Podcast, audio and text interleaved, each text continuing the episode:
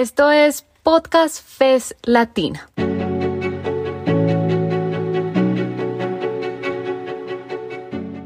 Son más de 20 series en más de 10 países de América Latina y el Caribe. Medio ambiente, género, sindicalismo, actualidad, democracia, justicia. ¿Quieres conocer más? Encuéntranos en cualquier plataforma buscando Podcast Fes Latino. Te invitamos a aliarte, a que te suscribas y a que nos recomiendes.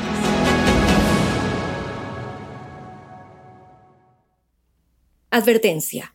Este episodio contiene lenguaje descriptivo y sin censura, de carácter biológico, clínico y sexual. Cuando tenía 12 años tuve una inflamación en mi testículo derecho. El dolor era insoportable. No podía caminar, tampoco podía sentarme. Cualquier tipo de actividad o movimiento solo empeoraba el dolor. Fue la primera vez que visité a un urólogo.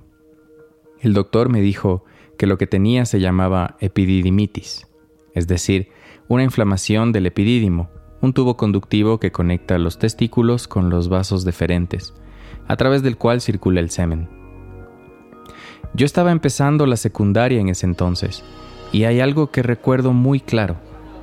Entre otras cosas, era muy importante para mi recuperación el dejar de hacer ejercicio totalmente. Mi madre se encargó de hablar en el colegio con los profesores correspondientes y cuando tenía mis clases de educación física, el profesor se burlaba de mi situación, haciéndome sentir menos que los demás por no poder hacer ejercicio e incluso llegó a decir que era una pena que no podía tratarme como a los demás hombrecitos debido a mi condición. Ese fue mi primer acercamiento a la manera en que la vulnerabilidad de la salud, especialmente con respecto a los genitales o el aparato reproductor, es vista como una debilidad en los hombres. Cuando decimos que el patriarcado daña a la sociedad, no hablamos únicamente de violencia de género, también hablamos de cómo el sistema social en el que vivimos implanta en la psiquis masculina la convicción de que por ser hombre debemos ser fuertes y valientes. Dos grandes virtudes de las personas, pero que han sido llevadas a entenderse de una manera errónea. Y que por lo tanto no es bien visto que nos quejemos, pidamos ayuda, tengamos una dolencia o estemos enfermos. Los efectos del sistema patriarcal también incluyen tabúes, prejuicios e incluso miedos con respecto a enfermedades y procedimientos médicos en los hombres, lo cual ha llevado a una dolorosa realidad. Hay hombres que no cuidan bien de su salud, porque su masculinidad frágil les dice que demostrar cualquier tipo de vulnerabilidad pondría en riesgo su hombría. Esto es Oreja Peluda un podcast para repensar las masculinidades. En el episodio de hoy hablaremos sobre bienestar y salud reproductiva, un tema que va más allá de las enfermedades de transmisión sexual y del cual, en términos generales, hablamos poco y atendemos aún menos, refugiados en una falsa idea de que el hombre debe ser indestructible. Yo soy Daniel Pérez. Decidido que disfruta de la vida. Es un hombre como todos que seguro busca el cambio. Es un hombre. Quizá a quienes crecimos en el Ecuador de los ochentas, esta tonada nos resulte familiar. Es el comercial de un whisky importado que se promocionaba en la televisión nacional prácticamente a toda hora. Según la mitología de este comercial, el hombre de Buchanans es un triunfador que se enfrenta a su destino, un hombre seguro, con los pies en la tierra, un tipo decidido que se viste como quiere y a quien no le importa que las mujeres sean rubias o morenas, él las toma a todas por igual. Ese prototipo caduco de macho, esta caricatura, no deja ninguna puerta abierta a la vulnerabilidad. Tal como escuchamos, es fuerte, agresivo, determinado.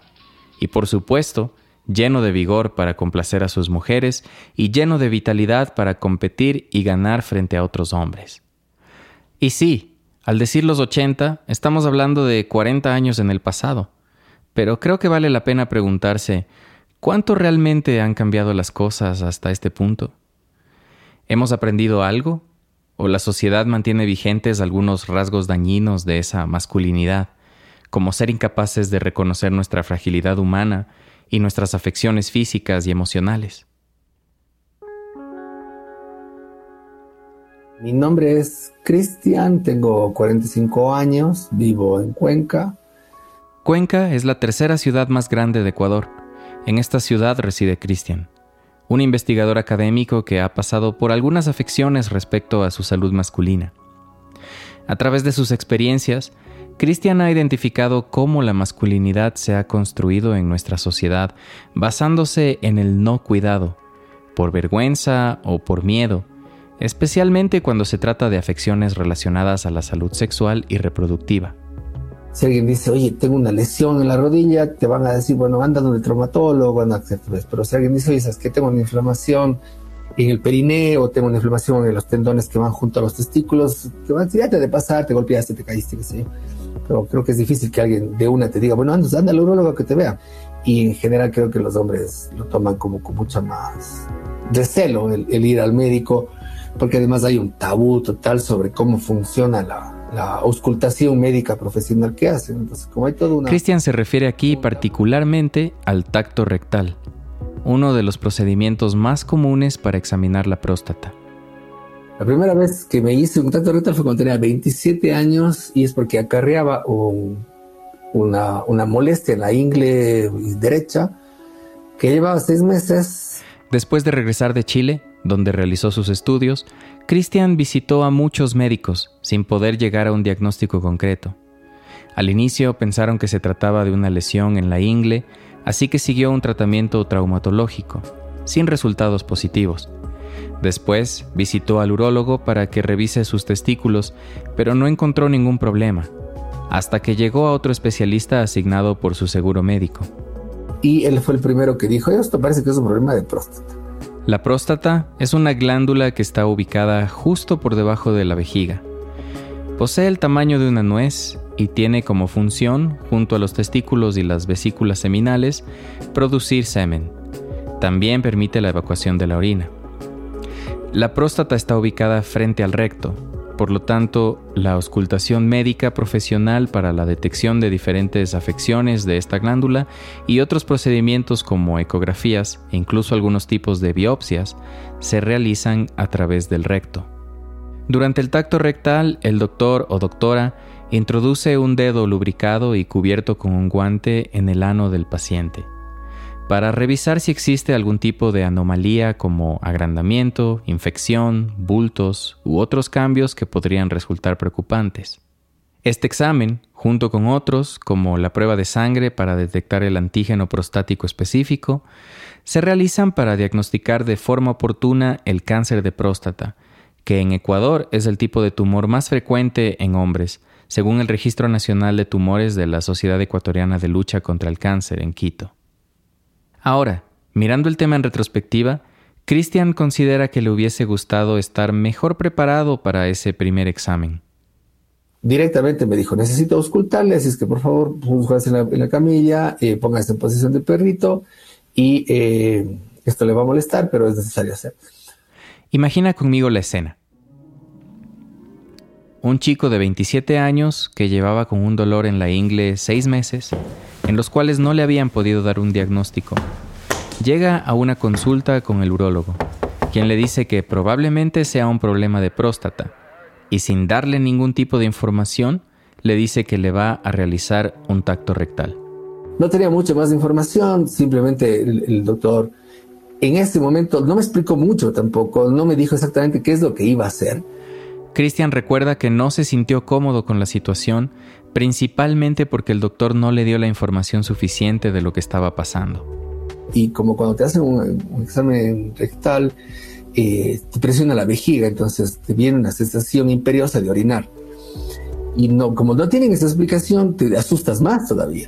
Pues el caro yo le dice al médico, oiga, pues me estoy orinando, quítese. Y el médico dice, no, esto, es, esto no le va a pasar nada, no tiene nada que ver, realmente no hubo empatía. Esta no fue la única vez que tuvo que someterse a una prueba de esta naturaleza. Sin embargo, las siguientes fueron un poco mejores. Primero por la experiencia previa y luego porque se encontró con médicos más empáticos, que supieron darle toda la información necesaria para su tranquilidad. Cuenta que a los 42 años tuvo nuevamente una lesión parecida en la ingle derecha y... Y esta ocasión me atendió una médica uróloga, una mujer. Y ella fue mucho más mm, fraterna, digamos, mucho más sensible, empática en la explicación de lo que estaba haciendo. Le explicó que iban a realizarle unos exámenes, en principio una ecografía. La ecografía podía utilizarse de cierta manera para identificar si es que la próstata tenía algún tipo de inflamación o no. Y eh, si es que la próstata demostrase alguna inflamación, era necesario un tacto rectal. Y claro, me hicieron una eco tanto de la ingle como de los testículos hasta arriba, eh, hasta el periné, todo eso fue. Después de realizada la ecografía, determinaron que no era necesario hacer una prueba de tacto rectal. Y eh, esa fue la explicación que recibí y eso me dejó muchísimo más tranquilo. La última vez fue el año pasado, a sus 44 años, por un dolor intenso en uno de sus testículos, lo que lo obligó a chequearse de urgencia y someterse a una prueba más, de manera preventiva. Fue como que me había estrangulado el testículo, entonces tuve que irme de urgencia a un médico. El médico me revisó el testículo, me dio una explicación y me dijo, ya que está aquí, ya que está desnudo, ¿le parece si es que de una vez hacemos un análisis de cómo está su próstata? Christian no sentía que fuera necesario. Sin embargo, le pidió más información y le contó que, dos años atrás, le habían realizado la ecografía en la que determinaron que no había ningún problema. El médico le explicó que la próstata puede afectarse muy rápidamente y que en su experiencia médica consideraba que era mejor poder realizar el tacto rectal y procedió a explicarle con más detalle lo que había que hacer. Y él mismo me dijo, probablemente usted va a sentir la necesidad imperiosa de orinar, pero no es que usted se va, a orinar, sino que es la sensación. Pierda cuidado y bueno, fue mucho más agradable el, el trato con el médico en este contexto, entonces fue mucho más empático. Y luego... El proceso en sí, explica Cristian, es un examen que dura muy poco tiempo. Serán 10 segundos, no más de 15 segundos lo que te hacen. Y luego él me dio el tiempo para poder ir, cambiarme, asearme adecuadamente. Me dijo, tómate su tiempo, si se siente mal, si es la primera vez, no se preocupe. Y que no pasa de generar tal vez una pequeña molestia. Pero si tú cuando eras niño te acuerdas de alguna vez que te pusieron un supositorio, no es más que esa molestia. Para las personas que son heterosexuales y que no han tenido prácticas sexuales o anales. Por supuesto, muchos exámenes médicos son generalmente incómodos. El tacto rectal no es la excepción. Es invasivo, en algunos casos puede ser algo doloroso, pero es absolutamente necesario, sobre todo para personas con pene que tienen antecedentes familiares de cáncer de próstata y que sobrepasan los 40 años de edad. Pero socialmente siempre está presente la vergüenza y, digámoslo, una homofobia tácita en la dinámica de un examen clínico que podría salvarnos la vida. En el entorno social sí hay como toda una conversación de, ah, vos ya te metieron el dedo, ¿no? Y eso creo yo que, que limita con quién puedes conversar. Entonces no es algo que lo cuentes a todo el mundo. En mi caso, mis amigos más cercanos, a quienes, ah, no sé, hemos atravesado juntos a lo largo de la historia procesos de salud como complicados, pero claro, digamos que comentarlo abiertamente en una conversación de amigos del colegio no lo vas a hacer nunca, porque es sujeto de cualquier tipo de broma de mal gusto. Y es común escuchar las bromas con respecto a la homosexualidad como una manera de humillar a los hombres. Este tema de lo anal es un tabú enorme y fuente de mucha discriminación entre hombres, y se refleja en algo que debería ser tan normal y tan rutinario como los chequeos médicos.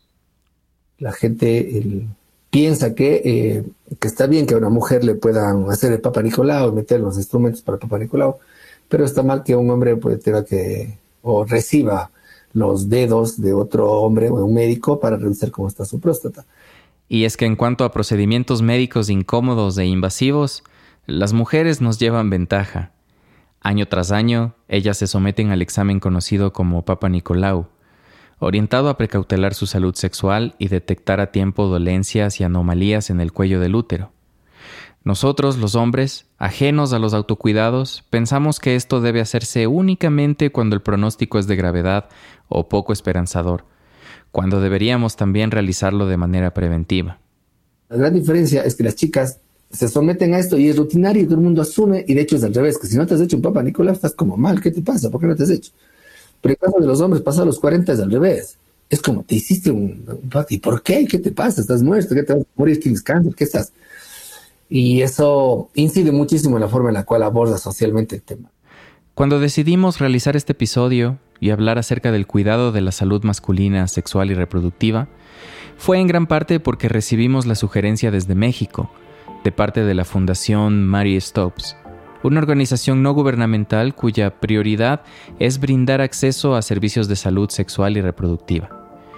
Por esta razón, nos pusimos en contacto con su director. Mi nombre es Alfonso Gerardo Carrera Riva Palacio. Soy ginecólogo y soy el director médico de la Fundación Mary Stops México. Además de ser el director médico, Alfonso es quien realiza vasectomías y se encarga de entrenar al personal médico de la fundación. Pero antes de hablar de vasectomía, conversamos con Alfonso sobre la falta de cuidado que generalmente tienen los hombres hacia su salud.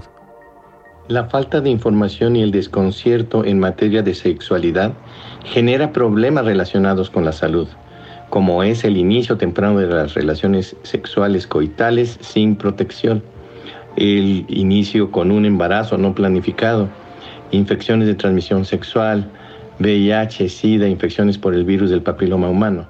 Nos dijo que la deficiencia de autocuidado masculino en cuanto a la salud sexual y reproductiva y la resistencia para buscar ayuda están relacionadas con la falta de desarrollo de nuestra inteligencia emocional. Esto causa poca asertividad y resiliencia muy baja. Genera imágenes conservadoras y patriarcales que desde la adolescencia en muchas ocasiones produce omnipotencia, con deseos de explorar y, exposición a un mayor número de parejas sexuales sin protección. Es así que estos aspectos que menciona Alfonso generan una desconexión con el autocuidado, hasta el punto de dejar a un lado aspectos muy importantes. En otras palabras, hablar de salud sexual y reproductiva es hablar de otros asuntos que implican más que prevenir embarazos no deseados o las enfermedades de transmisión sexual. Existen varios problemas que pueden afectar específicamente a las personas con pene. Se trata de un tema poco abordado, envuelto en mitos, miedos y desconocimiento. Más allá de las enfermedades de transmisión sexual, el cáncer del testículo, la disfunción eréctil, enfermedades benignas de la próstata, enfermedades del pene e infertilidad en el hombre. Existen varias afecciones, pero muy poca información al respecto. Por ejemplo, ¿Alguna vez has escuchado algunos de los siguientes términos? Hiperplasia, epididimitis, epididimoorquitis, fimosis, estenosis. La epididimitis, tal como contaba al inicio del episodio, es la inflamación del epidídimo, un conducto tubular enrollado en la parte posterior del testículo. La epididimoorquitis es la inflamación del epidídimo y de todo el testículo. La hiperplasia prostática es el agrandamiento de la glándula prostática. La fimosis ocurre cuando el orificio del prepucio es demasiado estrecho para dejar salir al glande. Y la estenosis uretral es una cicatrización que estrecha la uretra. Estos nombres tal vez sean muy poco conocidos, pero son, de hecho, afecciones que cuentan con tratamientos viables ofrecidos por la medicina, pero son muy poco diagnosticadas. Alfonso nos contó un poco más acerca de otras enfermedades que pueden afectar a las personas con pene y cáncer de próstata exclusiva en los hombres, enfermedades vasculares, cirrosis y otros padecimientos del hígado relacionados con la ingesta de alcohol. En América Latina, la expectativa de vida de los hombres es de 74 años. Eso significa que en promedio los hombres viven casi 6 años menos que las mujeres, de acuerdo a cifras de la Organización Mundial de la Salud. Este índice está relacionado a varios factores como salud mental, violencia y homicidios, pero también la ausencia de una búsqueda de atención médica adecuada. Alfonso mencionó la siguiente información, según los últimos datos del Instituto Nacional de Estadística de México. La esperanza de vida en las mujeres se sitúa en los 86 años y en los hombres poco más de 81 años. El criterio biológico afirma que la menor esperanza de vida al nacer en los hombres se asocia a una mortalidad mayor en todas las etapas de la vida. Entre ellas se señala la exposición a trabajos más eh, riesgosos, el modo de conducción de los vehículos, la tendencia de los varones a exponerse al riesgo y a tener muertes relacionadas con accidentes y violencia.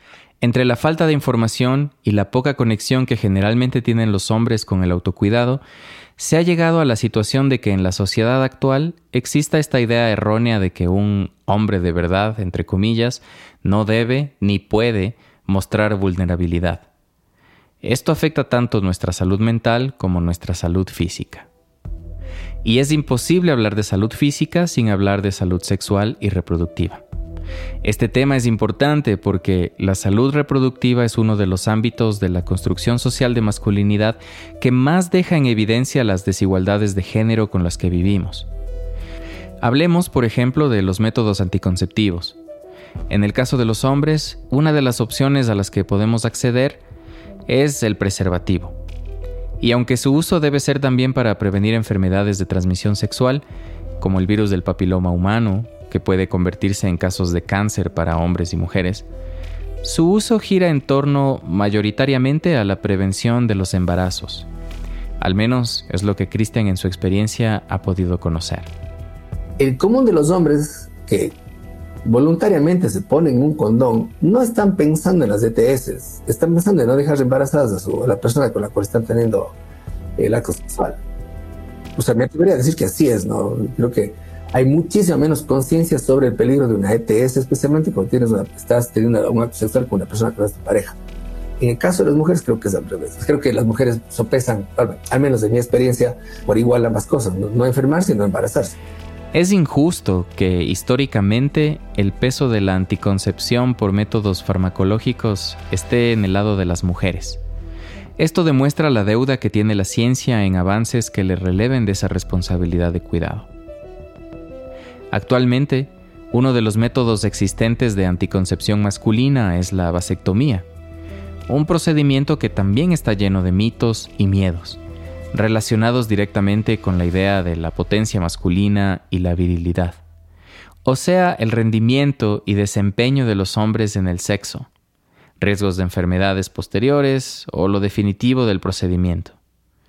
Alfonso explica más acerca de todos estos temores los mitos o miedos que se relacionan a la vasectomía es que provoca disfunción eréctil, que se pierde la virilidad y hasta da cáncer. Esto es falso.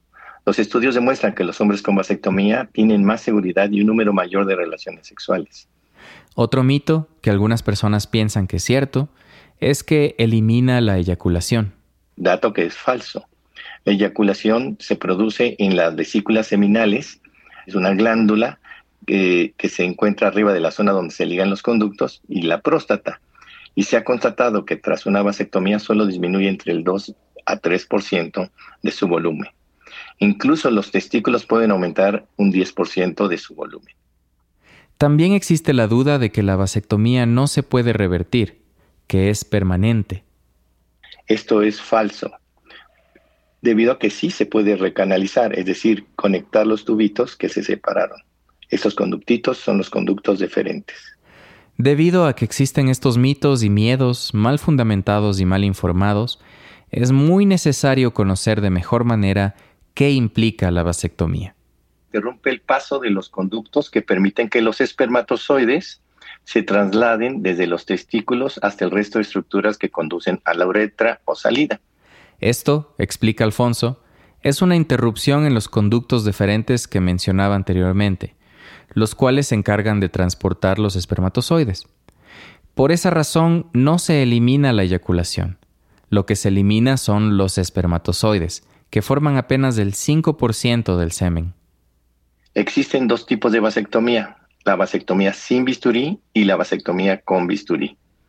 La vasectomía sin bisturí es un procedimiento ambulatorio con anestesia local que utiliza una pinza especializada para alcanzar los conductos deferentes para poder bloquearlos. La vasectomía con bisturí se realiza eh, utilizando uno o dos cortes en la piel para permitir que se alcancen los conductos deferentes.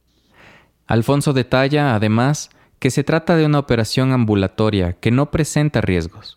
Es un método anticonceptivo seguro y eficaz. Es una intervención muy sencilla. No afecta a la libido ni a las relaciones sexuales.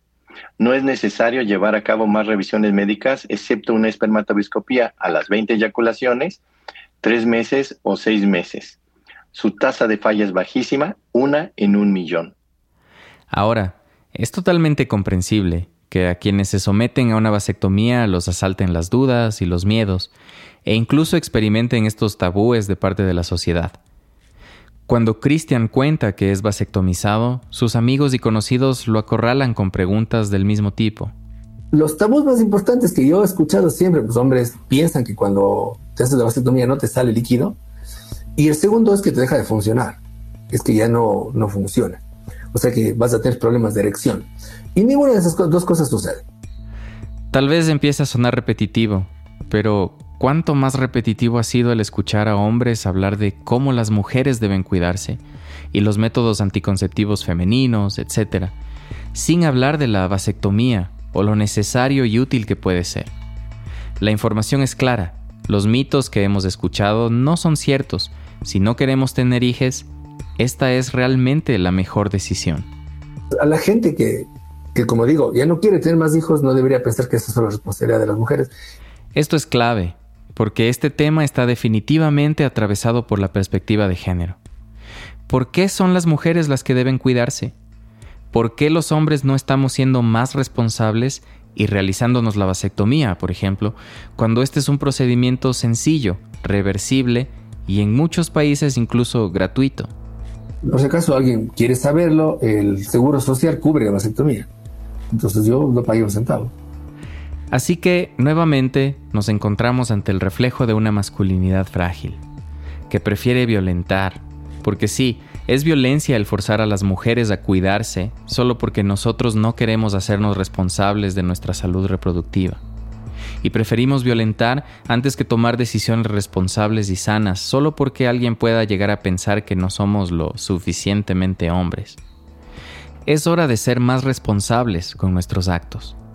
O sea, yo creo que un hombre que dice que no quiere tener hijos debe tomar medidas al respecto. A esto nos referimos con responsabilidad reproductiva, el poder tomar decisiones, individuales o en pareja, que estén basadas en la comunicación el respeto y el consentimiento. Si una relación estable con una pareja y en común acuerdo dicen que puede cuidarse ella, pero si es parte de un acuerdo conjunto, pues bien. Pero si un hombre dice, no, yo nunca quiero tener hijos, lo responsable es que evites eso y que te hagas la vasectomía. Es verdad, la mayor cantidad de métodos anticonceptivos están diseñados para las mujeres. Pero el mundo está cambiando y las dinámicas seguramente no serán las mismas de aquí en algunos años.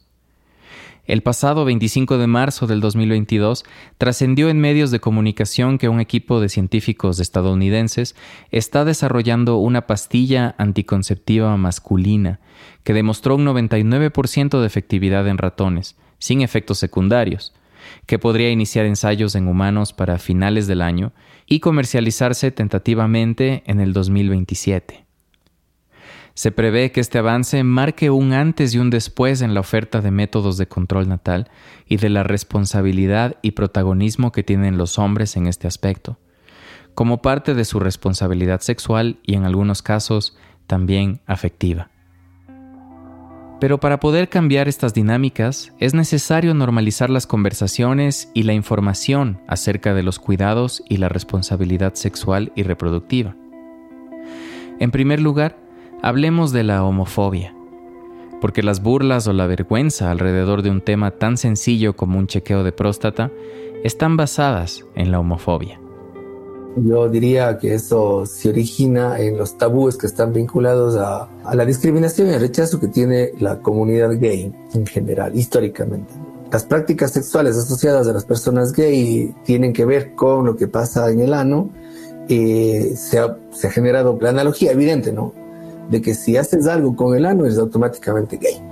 Esto es un espejo de cómo la sociedad ha implantado en nuestros cerebros la idea de que ser gay es objeto de mofa, como si ser gay fuera algo malo, a tal punto que hay hombres que no se hacen un chequeo médico, que no cuidan de su salud, que no se hacen responsables de su sexualidad, por puro miedo a que alguien vaya a pensar que son homosexuales. Así de frágil es la masculinidad de algunos hay muy poca, muy poca conciencia en relación a los asuntos de la salud sexual y reproductiva más allá del condón. Cristian mencionó que, por ejemplo, A los hombres en general nadie les explica cómo asearse adecuadamente después de una relación sexual, o si algo que pasa en los genitales como una picazón o un dolor esté bien o mal. Eh, fíjate que yo cuando estaba en quinto curso fue la única vez que tuve un profesor de filosofía que se atrevió a darnos un consejo a los chicos y nos dijo, chicos, miren, si es que ustedes después de tener el acto sexual con su pareja van al baño y sienten mucho dolor, eso no es normal. Y no piensen que es normal. Fue, fue la única vez que en el colegio alguien me habló de eso y nunca un médico me ha hablado en particular de, de cuáles son las señales a las cuales yo tendría que estar atento. Este tipo de conversaciones deberían ser más frecuentes y más normales en los colegios, las universidades, los hogares y todos nuestros entornos, como menciona Alfonso desde México. La educación es clave. El desarrollo de la inteligencia emocional debe iniciar por los mismos prestadores de servicio para desaprender el estigma con ellos mismos y después desaprender el estigma social. En sus palabras, es importante reaprender lo que es el autocuidado, al cual lo define como el conjunto de acciones intencionadas que realiza una persona para controlar los factores internos o externos que pueden comprometer su vida o su desarrollo posterior. El autocuidado es una conducta que protege la salud de las personas. Se relaciona con la autorresponsabilidad. Significa querernos nosotros mismos, realizar las actividades que son necesarias. Actividades que, continúa Alfonso, incluyen decisiones tomadas con empatía y respeto hacia nuestros vínculos. Por esto es necesario tener acceso a una educación de la sexualidad que nos permita tomar decisiones informadas, conscientes, libres y responsables que determinen nuestra salud sexual a lo largo de nuestra vida. Y como complementa Cristian, quien también es padre, se necesita que en el sistema de educación, fundamentalmente en el sistema de educación, haya un abordaje integral a la, información a la cual acceden los, los y las adolescentes, pero también los padres. Menciona esto porque, en su experiencia como padre, reconoce que hay mucha información a la que le hubiese gustado tener acceso y no la tuvo. Solo fue en la guardería de su hijo donde lo involucraron activamente en la educación sexual y reproductiva del pequeño, con temas como el consentimiento y la higiene, ¿Cuánto más se necesita este tipo de información que cada vez es más compleja para jóvenes y adolescentes? Entonces, en el sistema educativo debería haber, eh, romperse el tabú de, de, por qué hay que enseñarle a un chico o a una chica a poner un condón, porque ambos tienen que saber poner un condón. Es decir, es importante que los temas de responsabilidad y salud sexual y reproductiva se aborden desde sus particularidades. Un estudio realizado en el 2014 por Dean S. Elterman de la División de Urología de la Universidad de Toronto y por Richard S. Pellman del Departamento de Urología de la Universidad de Washington en Estados Unidos, asegura que al hablar de salud masculina es imprescindible hacerlo desde un enfoque de género, de cara a las necesidades únicas que enfrentan los varones, pues requieren conocimientos especializados. Además, de acuerdo a cifras del estudio, un 80% de los hombres rehúsa ir al médico hasta que su pareja lo convence. Y además como sociedad deberíamos hablar de manera distinta sobre esto, porque la salud sexual y reproductiva está en todas las esferas y todos los ámbitos. Y eso no estoy sintiendo que, o no veo que eso pase. Y es cierto que no hay la suficiente apertura, así como tampoco hay los espacios o canales adecuados para que los hombres puedan hacer preguntas y resolver sus dudas acerca del cuidado de su salud sexual y reproductiva. Incluso los medios de comunicación tienen un rol importante en este tema cuando los medios en general deberíamos estar hablando de esto también, como lo que es, como parte rutinaria de la vida, ¿no? Como pagar las deudas, como pagar las cuentas. es que te dan programas en las noticias que te dicen sobre cómo mejorar tu, tu salud financiera, con mayor razón debería haber también más información sobre cómo mejorar tu salud sexual y reproductiva. Más allá del preventivismo, es decir, de los cuidados que podemos y debemos tener para no contagiarnos de una enfermedad de transmisión sexual, tratar infecciones o cualquiera de las enfermedades del aparato reproductivo, la sensibilización en estos temas debe considerar el rol de la masculinidad desde un enfoque positivo, ya que forma parte de nuestros estilos de vida. Buscar ayuda clínica si la necesitamos, ser responsables de nuestro cuerpo y nuestras decisiones, derrumbar los mitos y acudir a un examen médico, o realizarnos la vasectomía si sabemos que no queremos tener hijos. Esto es lo que significa vivir nuestras masculinidades de una manera más saludable, más empática, más trascendental.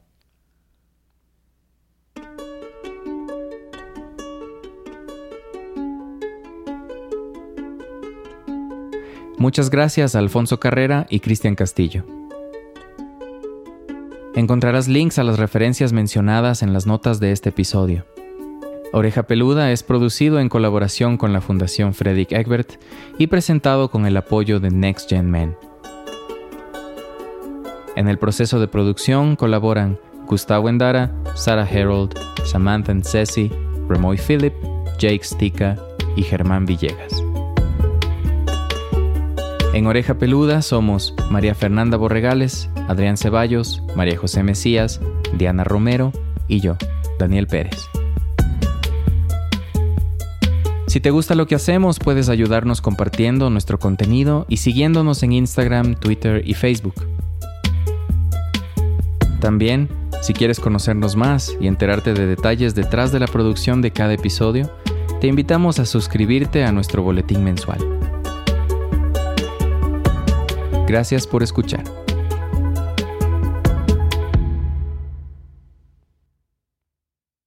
Gracias por llegar hasta el final. Y recuerda que en Podcast Fest Latina puedes encontrar contenido sobre medio ambiente, género, sindicalismo, actualidad, democracia, justicia y mucho más. Busca nuestras producciones en Spotify, Apple Podcast, Google Podcast y cualquier otra plataforma que uses. Te invitamos a aliarte, a suscribirte y a que nos recomiendes. Te esperamos en un próximo episodio.